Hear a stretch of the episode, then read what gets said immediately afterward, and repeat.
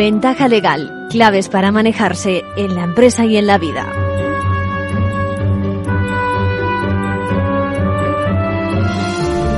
Arranca Ventaja Legal con sus consultas, con la actualidad de la mano de los compañeros de la abogacía. Por cierto, que esta semana tenemos que dedicarle tiempo a la negociación con el Ministerio en materia de justicia gratuita, ¿no? El papel del turno de oficio tan importante en nuestro país para permitir el acceso a la justicia de todos. Y para eso contaremos con la entrevista que hicimos Antonio Morán, decano del Colegio de la Abogacía de Zaragoza y presidente de la Comisión del Consejo que aborda el tema. En el capítulo de nuestra sección manual de crisis nos habéis preguntado por la posible comisión de un delito medioambiental, al ver cómo se construye en una parcela que parece que no permite dicho destino. Ya veremos cómo el delito discurre en estos casos más por la figura de de otro tipo de delito, es decir, la prevaricación, que luego vamos a explicar. También nos interesáis por problemas de reputación financiera y la responsabilidad de quienes informan incorrectamente. Complejo, muy complejo tema este. ¿Y qué es eso de estar en rebeldía jurídicamente, procesalmente? Bueno, mucha atención porque puede perjudicarnos de persistir en esa posición. Volveremos a ver también el tema de la insolvencia, la imposibilidad de responder a las deudas. No todas constituyen un delito, ni mucho menos, pero sí, ojo, pero sí algunos movimientos que explicaremos en esta consulta. Todo esto para empezar, y para empezar también junto a la preocupación de Manuel y de José Lu, transportistas, que no se ven representados en las manifestaciones actuales y que nos escuchan sin perderse un programa, tal y como nos dicen en una carta muy simpática. Os lo agradecemos. Y por lo que vamos a recordar las palabras de Juan Gaitán, abogado experto en temas de transporte con amplia experiencia que nos aclarará algunas dudas. Eh, de momento le trasladamos la pregunta sobre la regulación de los precios en el sector.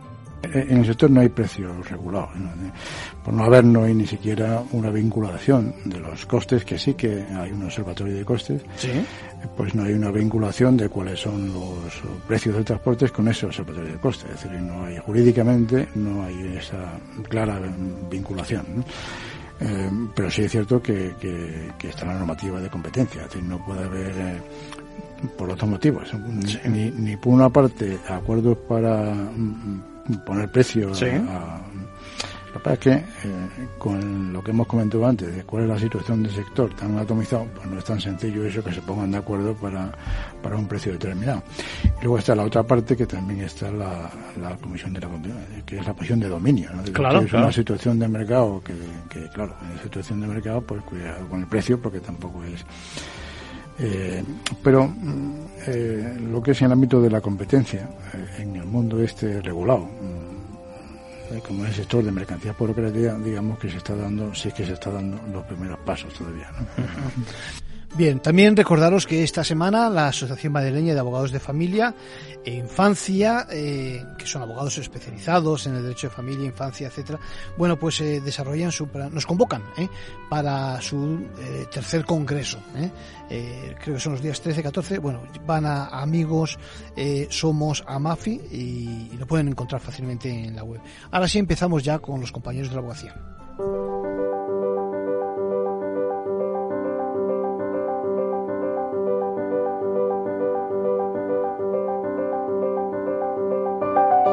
Ahora en Ventaja Legal, la actualidad semanal de la abogacía.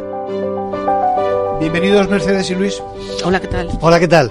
Saludos a todos. Récord de participación en la formación impartida por la abogacía española.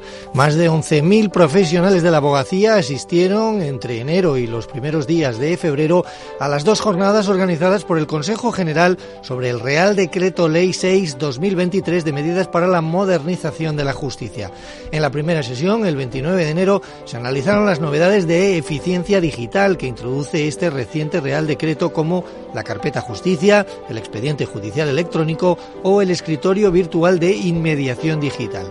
Y en la segunda, celebrada el 5 de febrero, se explicaron los cambios en materia procesal, como el pleito testigo o las reformas para la mayor celeridad en los pleitos.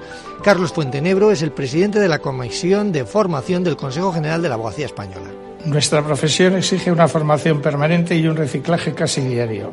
Nuestro propio estatuto regula expresamente esta exigencia por la formación continua. Solo el aprendizaje permanente de calidad y especializado mejorará nuestra profesión. De esta manera se da continuidad al ambicioso programa de formación desarrollado por la nueva Fundación Abogacía Futuro a lo largo de 2023, que reunió a más de 14.500 letrados y letradas de todos los colegios de la abogacía en diferentes conferencias, congresos, cursos y jornadas. Las casi 40 sesiones de las conferencias de los lunes en 2023 reunieron a más de 13.000 asistentes en jornadas celebradas tanto en formato presencial como online ciberdelincuencia, liquidación de gananciales, ley concursal, la de segunda oportunidad o los derechos digitales fueron algunos de los temas abordados por juristas de prestigio. También tuvieron mucho éxito las jornadas sobre el nuevo recurso de casación impartidas en septiembre a cargo de presidentes de sala y magistrados del Tribunal Supremo. Manuel Marchena, Pedro José Vela Torres, Pablo Lucas Murillo y Antonio Sempere estuvieron a cargo de estas conferencias. Más cosas. Miembros del Consejo General de la Abogacía se reunieron de nuevo la semana pasada con el Ministerio de Justicia para seguir negociando la mejora de las condiciones en que se presta el servicio de asistencia jurídica gratuita. La presidenta del Consejo, Victoria Ortega, expresó el lunes su confianza en alcanzar lo antes posible un acuerdo sobre el incremento de las remuneraciones contempladas en los baremos.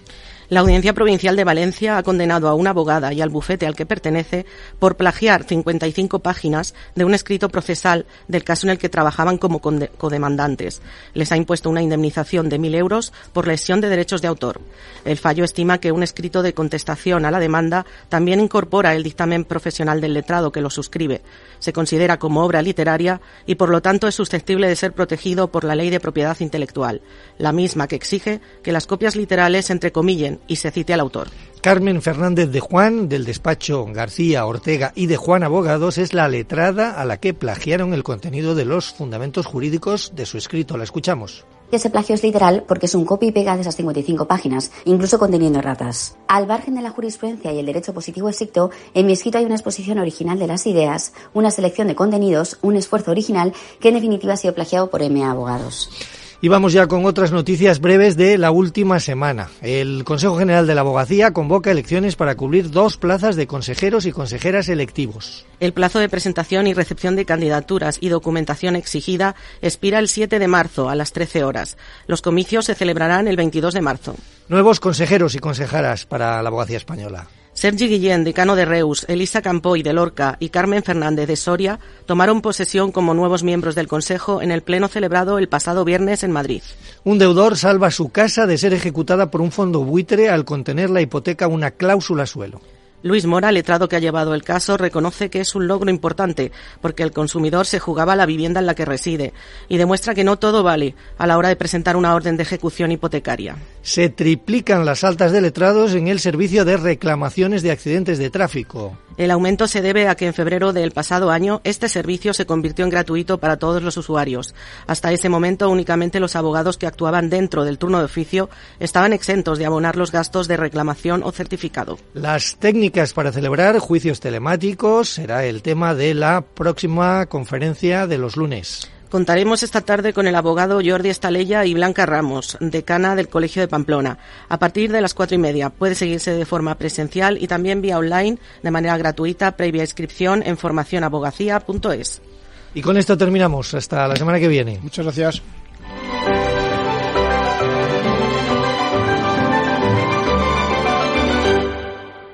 Manual de crisis. Reglas a seguir en caso de necesidad.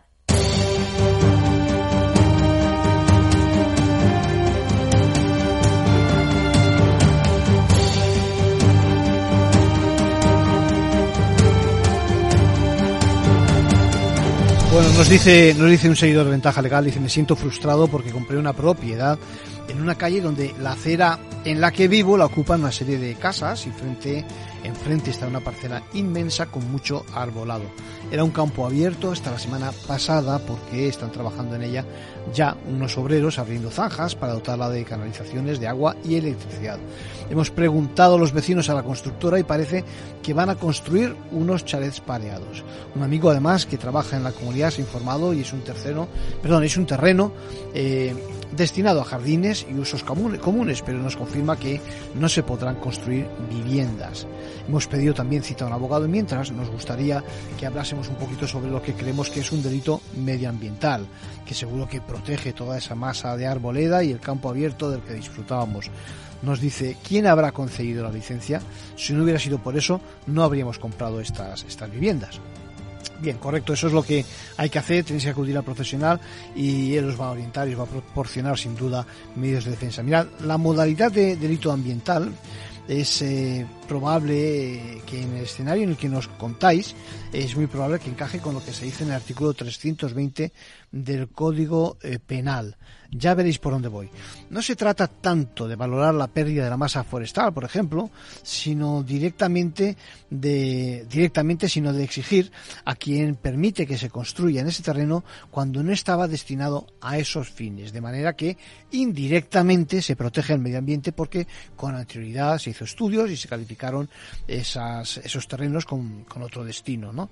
Bueno, eh, así que en realidad ocurre que lo que en realidad puede castigar la ley es que el funcionario, que el funcionario informe favorablemente, por ejemplo, cuando se está parcelando o edificando o, por ejemplo, concediendo una licencia a sabiendas de que las normas que ordenan esa materia dicen precisamente lo contrario.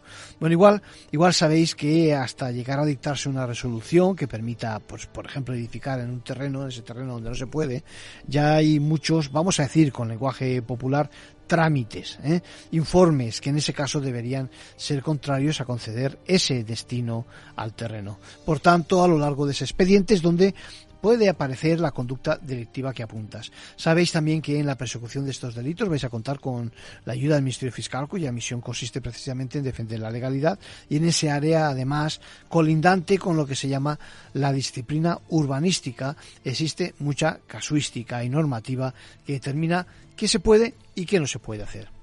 Bien, la clave para que se trate de un delito y no de otro tipo de infracción en el plano administrativo está en que el funcionario o la autoridad admita por medio de resoluciones esas obras, por ejemplo, atención, a sabiendas. Esta es la clave, a sabiendas.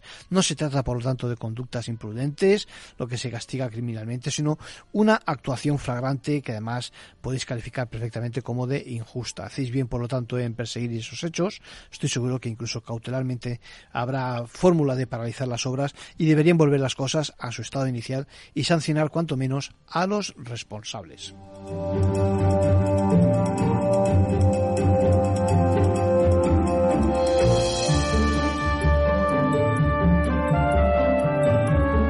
Y por último, un consejo a título personal de nuestro abogado Arcadio García Montoro.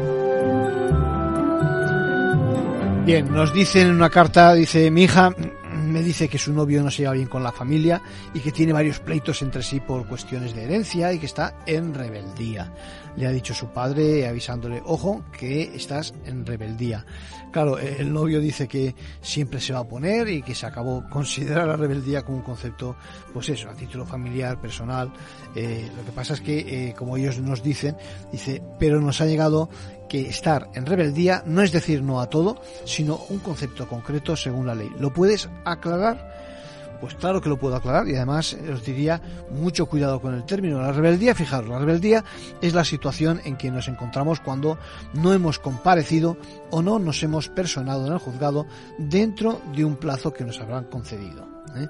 Si fuera así, es el juez el que percibe la situación como una carga, estamos siempre hablando de un proceso civil y no de un proceso penal, y a partir de ese momento hace una declaración donde consta precisamente tal situación, la situación de rebeldía eh, que habéis acertado, es una situación concreta que merece un tratamiento y un régimen preciso.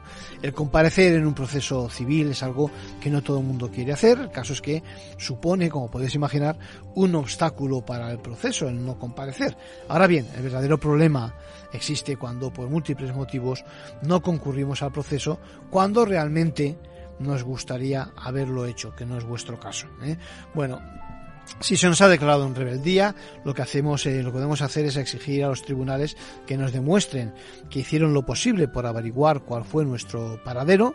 Y esto lo digo porque el Tribunal Constitucional tiene dicho que no basta con una mera notificación por los medios tradicionales, como es una comunicación del juzgado, correos, edicto, etcétera, sino que se ha de acreditar que se ha hecho lo suficiente por cumplir con el principio de efectividad que le obliga a la Administración a investigar lo suficiente acerca de nuestro paradero. Hay que estar muy pendiente de estas situaciones donde podríamos estar incluso en algún proceso y también atender a las notificaciones, incluso si sospechamos algo a lo que se llama eso, notificación en edictos, ¿eh? que consiste en este caso en que por medio del aparato de la Administración de Justicia esta no se quede paralizada cuando no se ha localizado al demandado o se oculta claramente. En conclusión, pues no olvidemos que en el proceso civil eh, se puede avanzar sin nuestra colaboración, porque existe formas de darnos por emplazados, ¿eh? es la día que estamos hablando, y conviene estar al quite de todo lo relacionado con nuestros avisos, notificaciones, comunicaciones, no digamos ya si vienen de un juzgado.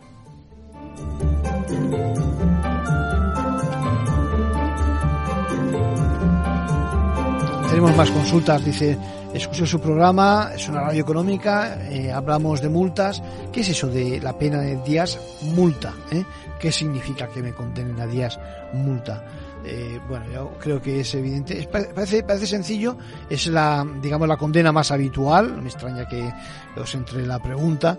Eh, es una alternativa en los casos de las faltas y de los delitos menos graves. En función del delito, digamos que primero el juez fija la duración, dice el número de cuotas, por ejemplo, diarias, semanales o mensuales, y luego decide, teniendo en cuenta la situación económica, eh, la cuantía económica la cuantía a la que asciende cada una de esas cuotas. Como muestra, por ejemplo, si una multa es de 10 días de duración y la cuantía de la cuota diaria se fija en 30 euros, la multa sumará 300 euros. ¿eh? Yo creo que queda aclarado el tema.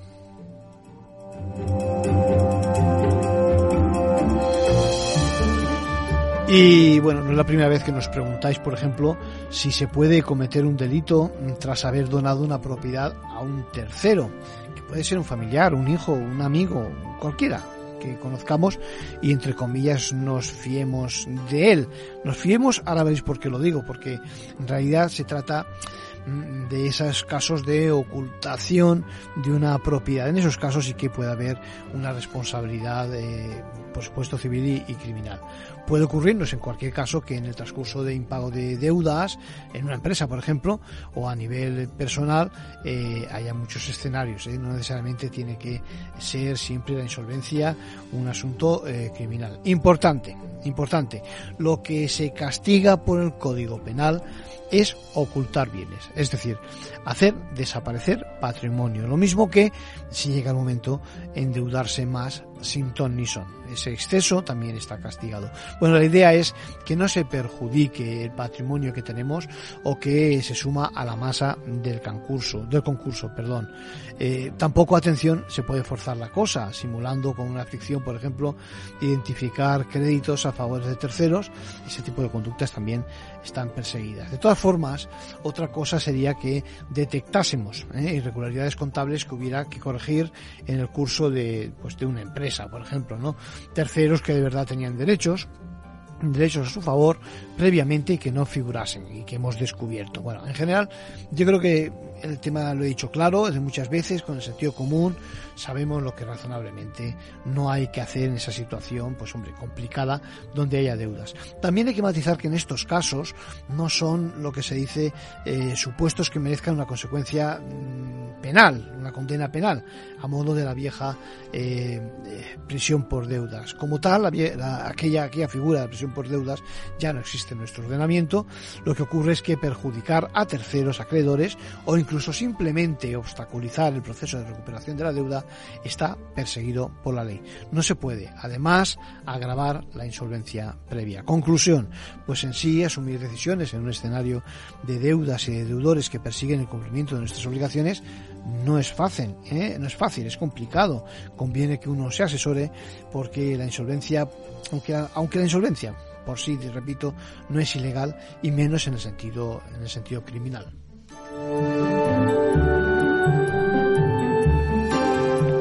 Y de nuevo, ya lo apuntaba, vamos con el tema de nuevo lo apuntábamos con el tema que se repite periódicamente. Y en este momento nos lo trae José, que es seguidor de los programas de esta casa en materia de bolsa y está bastante enfadado porque se ha afectado, le ha afectado y mucho negativamente, negativamente claro, lo que ha ocurrido con esa empresa española, no hace falta decir nombres, sector, eh, bueno, pues químico, farma, eh, que ha sufrido el envite de informes, de otros informes negativos y que han dado al traste con las perspectivas de nuestro oyente en materia de inversión, ¿no? José nos recuerda que hace ya unos años nos preguntaba acerca de cómo se castigaban las declaraciones en su momento de Elon Musk, ¿se acuerdan?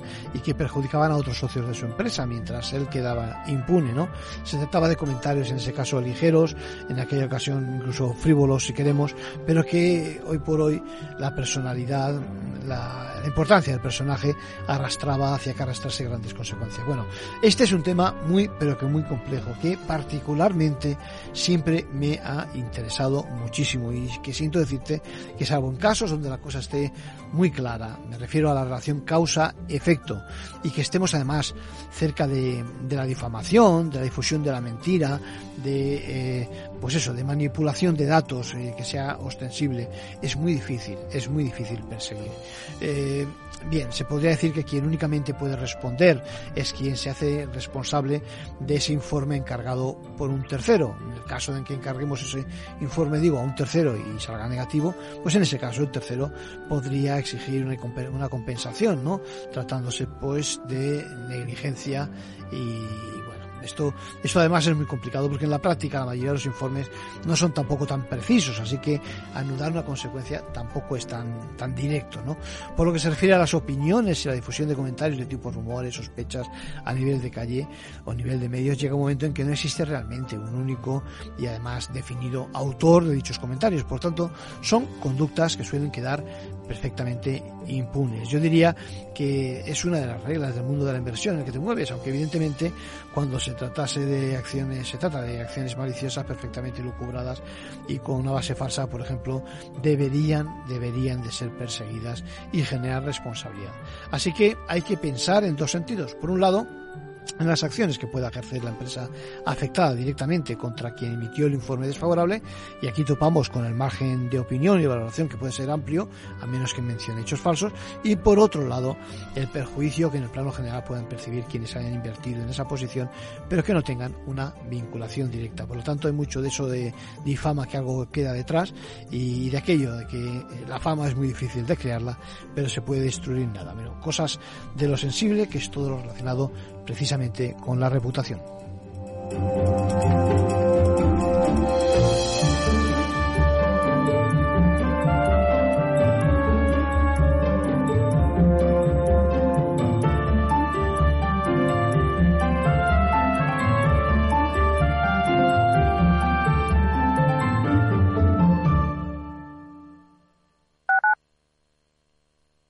Capital Radio, Madrid, 103.2 FM. Disfruta de la mejor cocina gallega en Montes de Galicia. Todo un clásico moderno en el barrio de Salamanca. Disfruta de la variada dieta atlántica, de las mejores carnes y pescados tratados con respeto y transparencia y regados con una de las mejores bodegas de la zona. En grupo, en familia o en pareja, Montes de Galicia te ofrece el espacio perfecto en cada ocasión. Si crees que la ciberseguridad no va contigo ni con tu empresa, es que todavía no has escuchado Cyber After Work, el programa decano de la radio española sobre ciberseguridad. De la mano de Eduardo Castillo y acompañado por Mónica Valle y Pablo Sanemeterio, te ayudamos a proteger tu empresa de las múltiples amenazas que circulan por la red. Cyber After Work todos los lunes a partir de las 7 de la tarde en la sintonía de Capital Radio.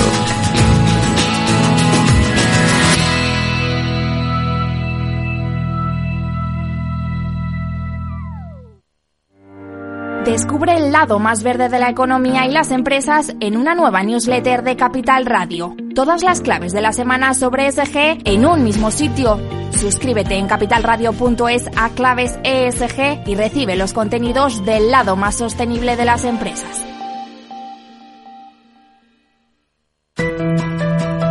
Las redes sociales, el uso de pantallas, los delitos cibernéticos, todo ello ligado a la adolescencia y la juventud. Nos preocupan nuestros hijos y su exposición a la tecnología. Y por eso tienen un espacio en nuestras Familias Enredadas, con Pilar Rodríguez los martes en el balance. Aquí, en Capital Radio. Capital Radio.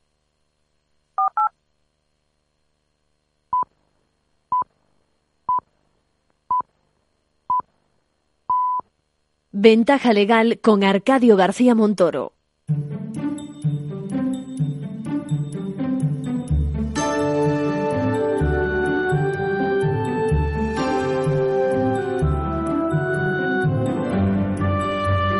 Bueno, saben que el modelo español en materia de justicia gratuita es un modelo que exportamos, ¿eh?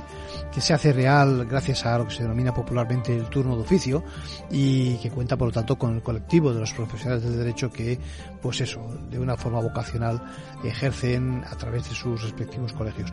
En estos momentos estamos planteándonos como, últimamente en los últimos años precisamente hasta qué punto pueden mejorar, que deben mejorar precisamente los honorarios que perciben estos profesionales. Eh, precisamente porque está en marcha la negociación con el Ministerio, invitamos a Antonio Morán, decano del Ilustre Colegio de la Abogacía de Zaragoza, para que nos visitara y nos explicase el estado puntual de la negociación.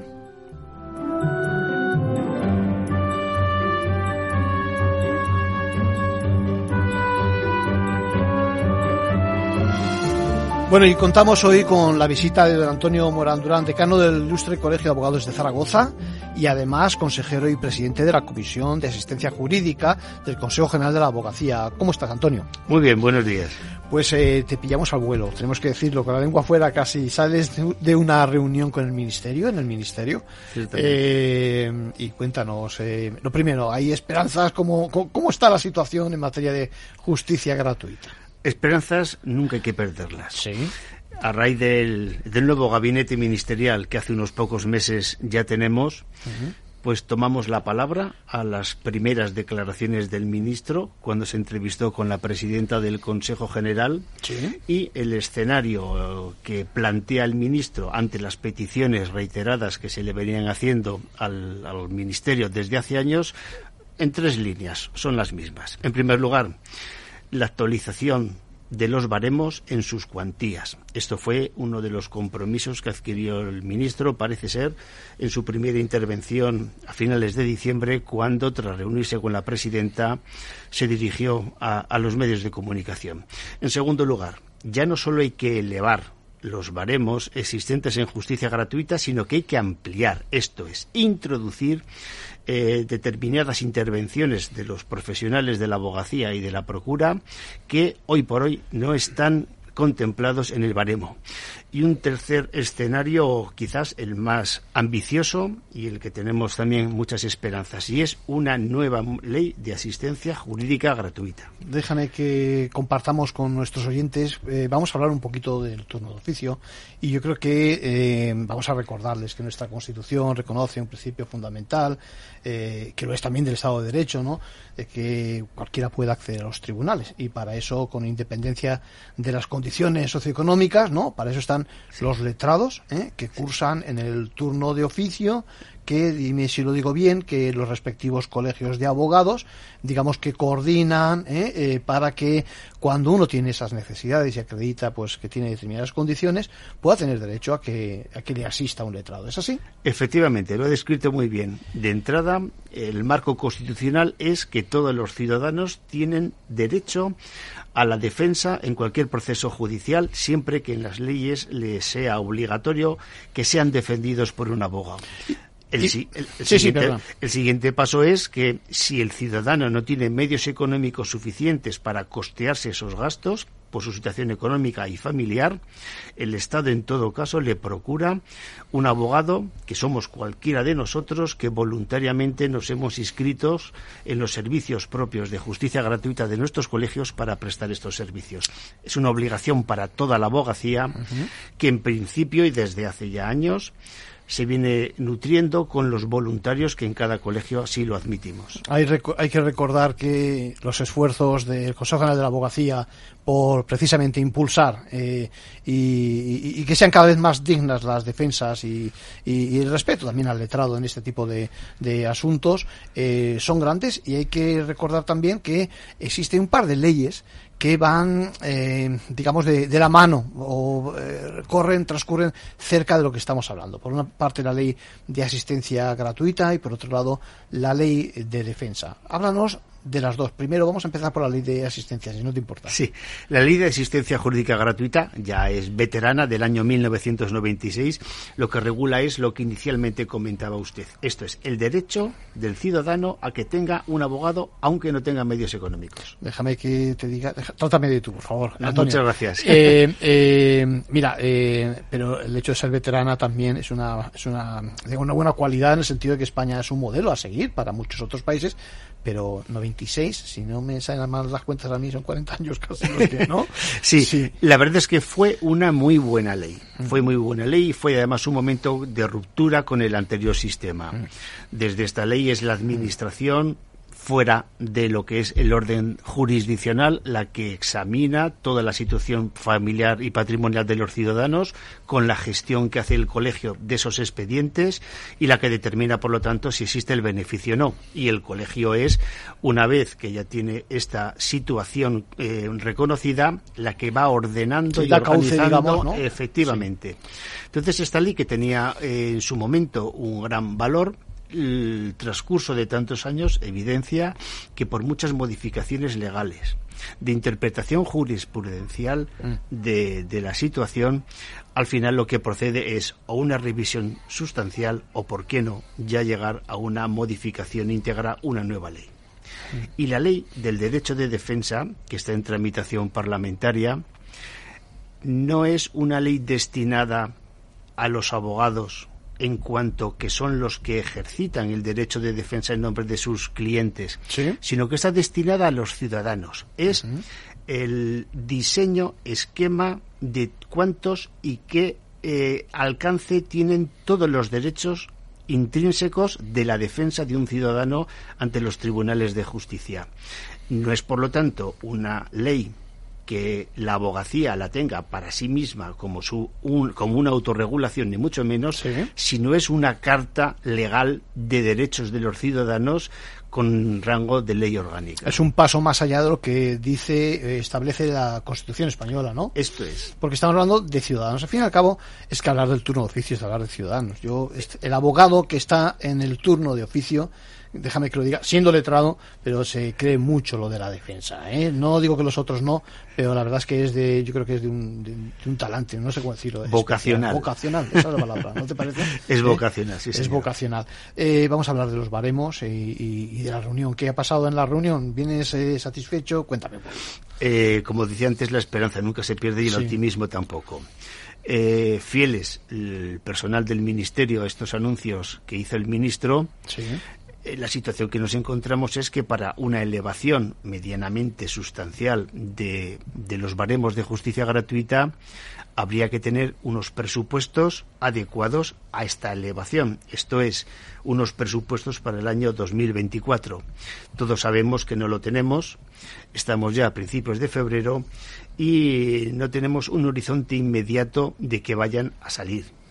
Pero, en principio, debemos de pensar que sí, que podrán salir. Y estamos ya trabajando en ese escenario en el que podrán salir. Con independencia de eso, si acaso la prórroga de los presupuestos del 23 siguiesen necesariamente de aplicación en el 24, también estamos trabajando en el margen que podría quedar presupuestario para, si no hacer una actualización, por lo menos elevar cada módulo en el máximo posible dentro de ese prórroga presupuestaria del 23 hacia el 24. Aparcado esta cuestión, a la espera de si en un mes, dos meses, se tiene ya una expectativa de nuevos presupuestos, el siguiente paso es abordar ya cómo nos planteamos, antes de que empezamos a discutir la ley nueva, el reglamento de justicia gratuita.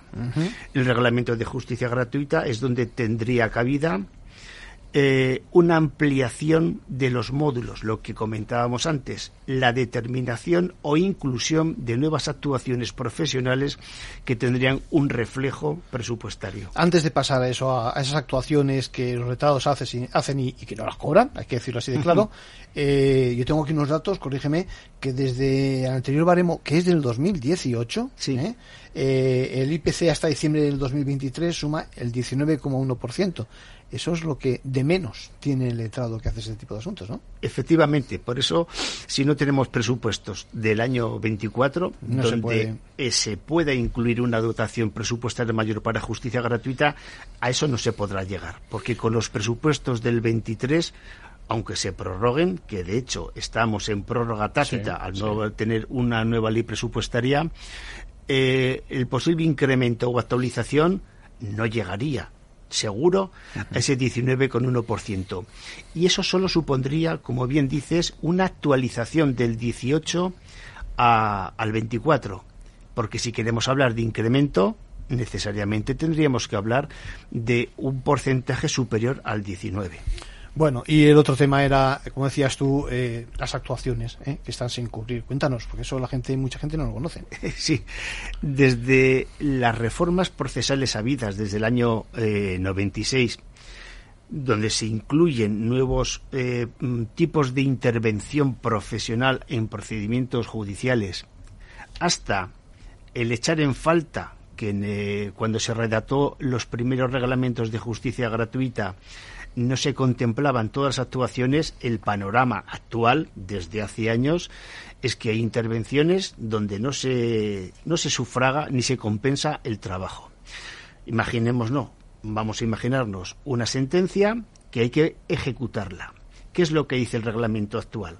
Pues que si en los dos primeros años se, se, produce esta ejecución a través de los tribunales de esta sentencia, esto va incluido ese trabajo en lo que era el módulo que se le abona al abogado por llevar el pleito. Lo que se había cobrado incluye eso. que se haga eficaz, digamos, eso que ha dicho la sentencia. Claro, pero hay ejecuciones, podemos pensar en tema de familia, podemos pensar en problemas sobre fincas, que las ejecuciones se demoran no dos años, sino bastantes más, donde está el abogado trabajando año tras año y que esas situaciones no se contemplan. Hay otro tipo de ejecuciones donde formalmente tampoco está contemplado en el baremo, las ejecuciones hipotecarias. ¿Por qué? Porque es una situación, vamos a llamar, ex novo, no porque sean nuevas en la ley, sino porque la proliferación de este tipo de procedimientos eh, ya conocemos todos que se está produciendo especialmente en los últimos años. Podríamos hacer un catálogo más de actuaciones que los abogados por el turno de oficio estamos obligados a realizar, pero que una vez realizado advierte el propio abogado y advierte su colegio que no tiene un encaje dentro de los módulos del baremo. Y como no, está como no tiene encaje, no se paga. Claro, es una situación eh, manifiestamente injusta. porque se ha obligado al abogado a realizar su trabajo, el ciudadano ha quedado con su problema satisfecho dentro del marco del proceso judicial, servicio, claro, y sin embargo no percibe nada el abogado. Bueno, lo que es verdad es que nuestro modelo eh, funciona. Decía antes que es un ejemplo para muchos otros países, pero yo creo que mucha de la carga del modelo está en el letrado. Es decir, que mm, digan lo que digan y a pesar de que en parte esté, digamos, financiado por, por el Estado, es decir, el letrado es el que de verdad, con su vocación, como tú decías, se pone al frente del asunto. Simplemente recordar a este respecto que cuando eh, en el ámbito europeo, la Unión Europea hace anualmente un estudio sobre eh, el funcionamiento de los sistemas judiciales en, en Europa, también analiza el sistema de justicia gratuita en toda Europa y hay dos países a la cabeza en cuanto al ámbito de la prestación. Dicho con otras palabras, hay dos países que son especialmente mm, sensibles y generosos con sus conciudadanos en la justicia gratuita. El primero es Dinamarca y el segundo España. Y a, distancia considerable el resto de los países europeos. Alemania, Francia, Italia, Austria, países que tienen un gran desarrollo y sensibilidad social, pero que están muy por detrás de nosotros.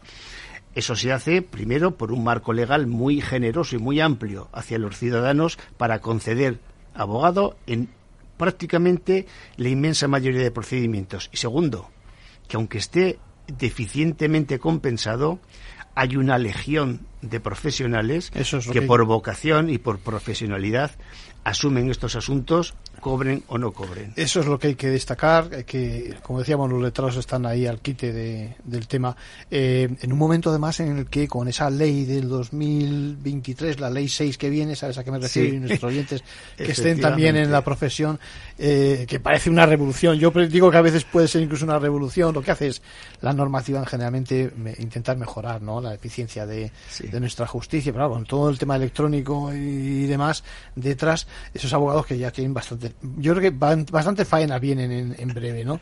Déjame que te diga, eh, y la nueva ley que esperamos en materia de asistencia y de defensa, ¿qué puede depararnos? Es decir, ¿qué, qué, nos aporta? Bien, eh, yo puedo comentar lo que a mí me gustaría que me deparase como abogado y como persona que trabaja en favor de la justicia gratuita. En primer lugar, cambiar la orientación de la ley.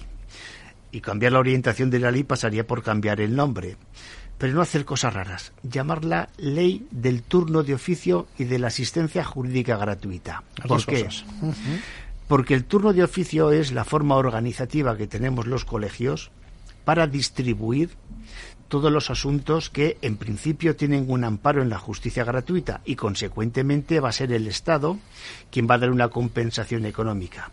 Pero como sabemos que el Estado no siempre va a compensar con la, el diseño del baremo que tenemos, ni, en, ni en todos los asuntos, ni en sus cuantías, ampliemos lo que es la idea esencial de la ley, y es yo Estado protejo a todos mis ciudadanos poniéndole siempre un abogado en todos los procesos en los que las leyes obliga a que intervenga. Y de la misma manera me comprometo con todos mis abogados para que en todo caso tengan al menos la compensación económica que yo Estado voy a determinar. Pero todos los asuntos que yo le encomienda al abogado, le voy a compensar algo. Luego pelearemos que sea más, digno. Pero lo esencial es, oiga, no me haga usted trabajar y encima... Mm, que no espere nada a cambio, está claro. Esto es. Entonces, esto ya es un, cambio de orientación. Sí, señor. Y ya no solo es la ley de asistencia jurídica gratuita, sino es la ley que va a regular la toda la asistencia en procesos judiciales para quien tiene el beneficio de justicia gratuita o para quien no lo tiene, pero que en todo caso, por imperativo de la ley, el Estado obliga a un abogado a que haga esta defensa. Sí, porque hay muchas situaciones donde en efecto los ciudadanos se quedan fuera y, bueno, y a veces es tarde, ¿no? Porque luego llegas a otra a otra instancia y te dicen, bueno, como no has utilizado un letrado o no. Y hay un ejemplo sangrante, aunque cuantitativamente no es especialmente grave, pero sí que lo es para el abogado que le toca hacerlo, que son las defensas de las personas jurídicas en los procesos penales. Sabemos además que esto se suele dar en, los llamados macrojuicios, estafas donde hay empresas que por circunstancias determinadas llega un momento en el que se evidencia que se han constituido o, durante su vida están colaborando y siendo tapadera a, situaciones fraudulentas penalmente perseguibles y que también tienen, porque lo dice la ley, el, derecho, a tener una defensa y consecuentemente los tribunales exigen a los colegios que se ponga abogado a esa persona jurídica. Pero sabemos, los colegios y saben los compañeros y también los tribunales, que aunque designemos un abogado por turno de oficio para hacer la defensa de una persona jurídica en el proceso penal, nadie les va a pagar. O sea, saben que no van a cobrar. Lo saben. Excepcionalmente hay en alguna comunidad autónoma donde hay transferencia en materia, de justicia, donde se ha podido negociar pues alguna compensación en estos asuntos tan peculiares.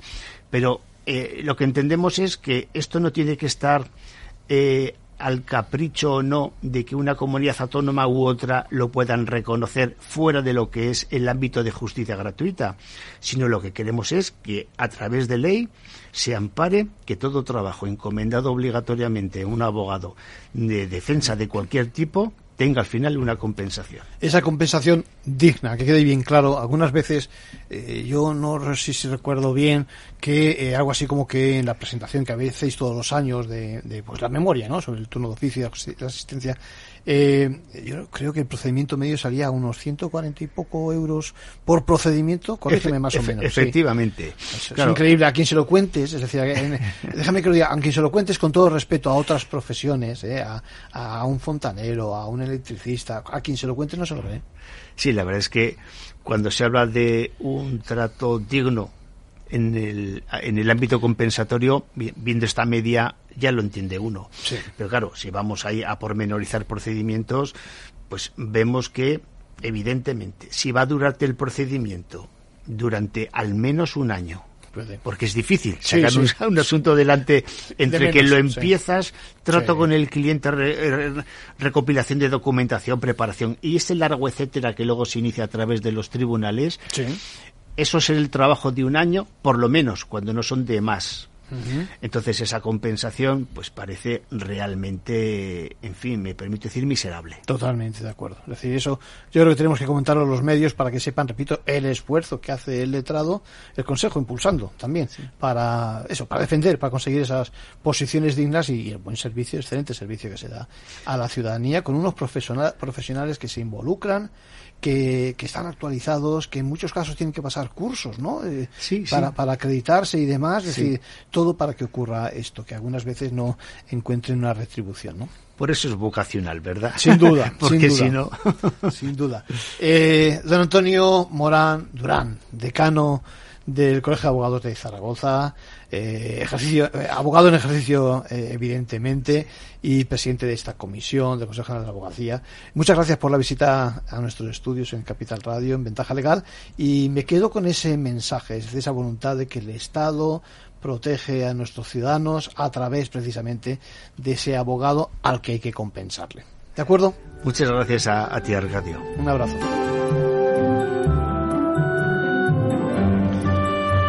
Bien, y una vez más, junto a, los agricultores y ganaderos, recuerdan, se está manifestando el sector del transporte. Me pregunta Manuel, lo adelantaba antes y José Lu a través de un correo muy amable, dicen que sepas que hay un par de vehículos de reparto en Madrid que desde hace unos años no se pierden un programa.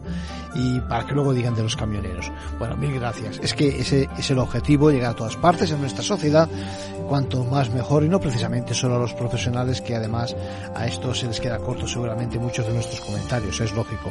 Bueno, dicen, nos sentimos poco representados sindicalmente, no nos vemos cortando carreteras, pero nos preguntamos si nos puedes explicar algo de la representación en el sector con tanta plataforma y con tanta convocatoria en las redes o por WhatsApp. Bueno, lo cierto es que, repito, traigo una conversación que tuvimos en su momento con Juan Gaitán, que es un abogado experto precisamente en temas de transporte. ¿Cuál es el mapa que podemos encontrar así a grosso modo?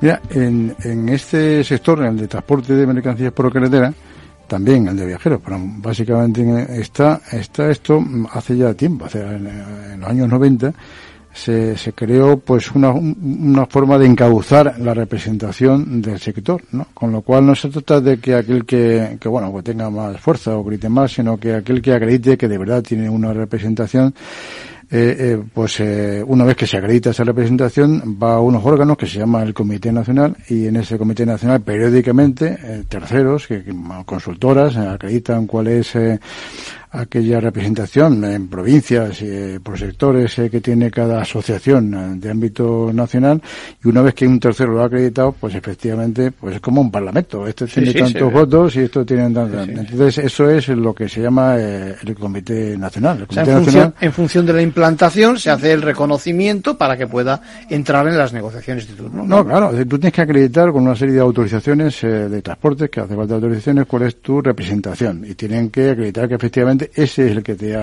está dentro de tu asociación, paga la cuota, etcétera, y con eso es lo que tú tienes eh, la, representación al ministerio. Entonces, en ese, en ese órgano, que es un órgano que está en la ley, que es el Comité Nacional, están los que, bueno, representan una cuota, pues, mm, un porcentaje altísimo, pero como el 80, 82% de lo que sería la, la actividad del transporte de mercancías por carretera, bueno, de forma reconocida, ¿no?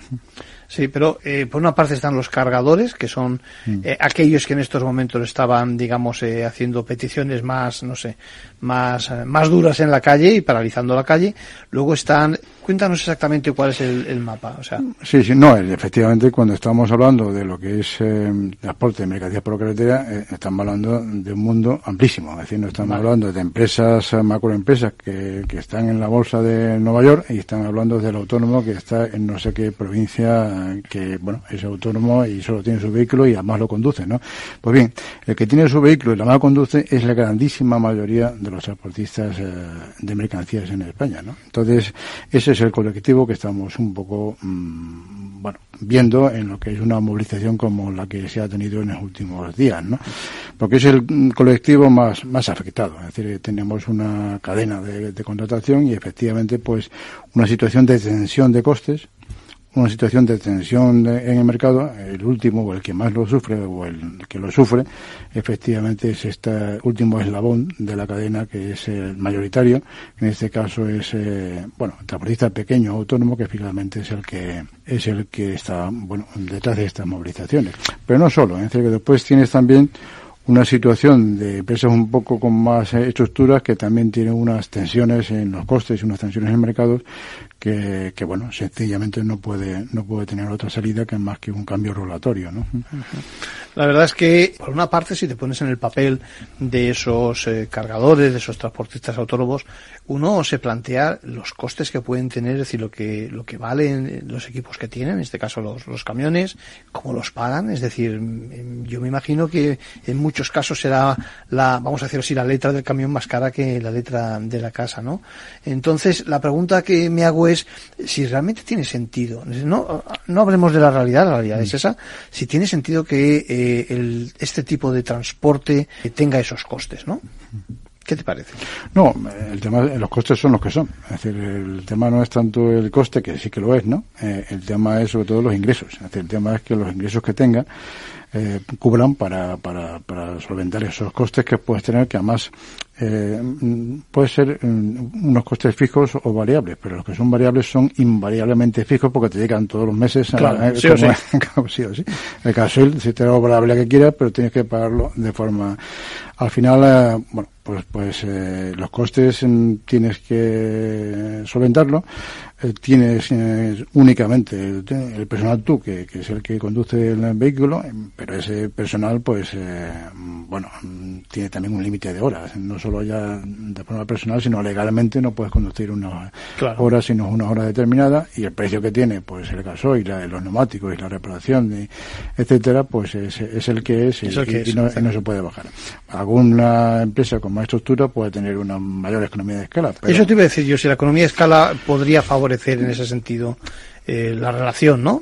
Quizás, ¿no? Sí, sí, sí, claro. Obviamente las empresas mm, consiguen mejor precio a mayor volumen, tanto en la compra de equipos como en la, bueno, gasoil o cualquier otro tipo de, mantenimiento, ¿no? Pero yo creo que más mm, que el tema de costes es eh, la comparación de los costes con los ingresos. Es decir, que lo que es... Eh, la vía de, de, bueno del precio que te pagan por kilómetro o los tenders que te pueden dar pues eh, mm, para hacer el contrato pues muchas veces tienes que tienes que ver que, bueno vas muy ajustado bueno, acabamos por hoy.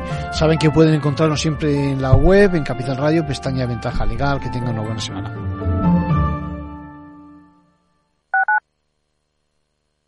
Madrid, 103.2. Capital Radio. Capital Radio. Si te gusta el pádel, en Capital Radio tenemos tu espacio. Todos los martes a las 22 horas saltamos a la pista para contarte la actualidad del World Paddle Tour, los torneos amateur, las novedades de las marcas y toda la actualidad relacionada con el segundo deporte más practicado de España. Esto es Paddle, los martes a las 10 de la noche en Capital Radio. Si crees que la ciberseguridad no va contigo ni con tu empresa, es que todavía no has escuchado Cyber After Work, el programa decano de la radio española sobre ciberseguridad. De la mano de Eduardo Castillo y acompañado por Mónica Valle y Pablo Sanemeterio, te ayudamos a proteger tu empresa de las múltiples amenazas que circulan por la red. Cyber After Work Todos los lunes a partir de las 7 de la tarde en la sintonía de Capital Radio.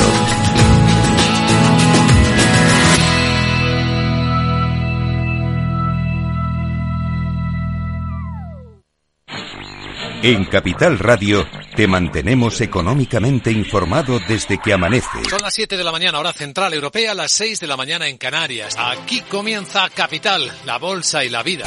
Haciendo algún break en el camino. Enseguida, hora trading la hora más golfa de los mercados.